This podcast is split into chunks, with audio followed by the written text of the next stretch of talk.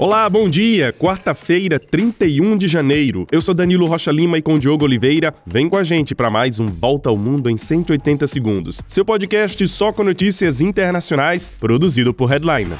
Antes eu lembro que vocês podem nos ajudar a manter o 180 no ar. Basta fazer uma doação em qualquer quantia para o nosso Pix 180 segundos hdln.com.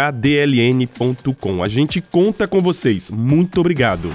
Começamos o dia de olho na Argentina, onde o governo do presidente Javier Milei enfrenta seu primeiro grande desafio no Congresso. A chamada Lei Ônibus, que foi proposta por Milei para operar uma reforma ultraliberal na economia argentina, será discutida hoje na Câmara dos Deputados, e os debates podem durar até 30 horas. Lembrando que o projeto de lei chega completamente desfigurado por pressão dos protestos nas ruas e dos deputados, já que dos 664 artigos originais, sobraram apenas 386. E Milley possui outro desafio. Como ele tem minoria no Congresso, o seu governo ainda negocia para saber se terá quórum suficiente para votar a famosa lei, que promete uma reviravolta na economia do país.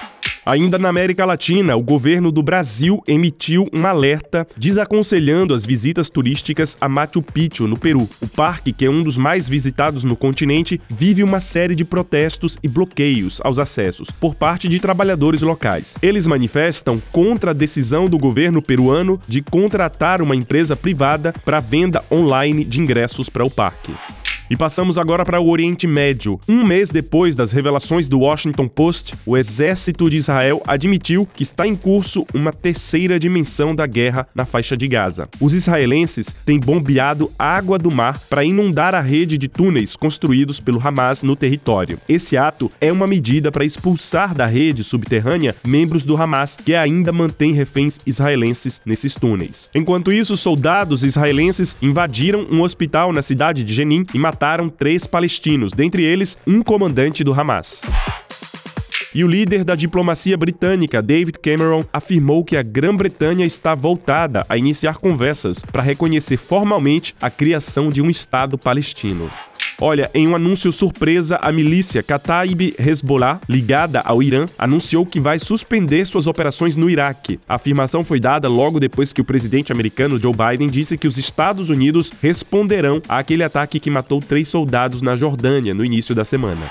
E na Ucrânia, crise no meio militar. O presidente Volodymyr Zelensky pediu que o chefe das Forças Armadas, Valery Zaluzhny, deixe o cargo. Mas o general, que tem apoio de opositores a Zelensky, se recusou a sair. Zaluzhny também aparece como um nome forte e alternativo ao presidente ucraniano.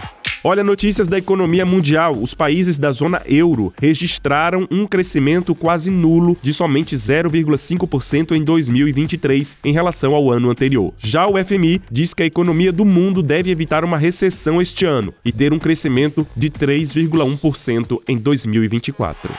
E é isso, a gente fica por aqui. Compartilhem o nosso podcast, nos deem cinco estrelinhas e nos ajudem com a sua doação. Para vocês, um excelente dia, um grande abraço e até mais.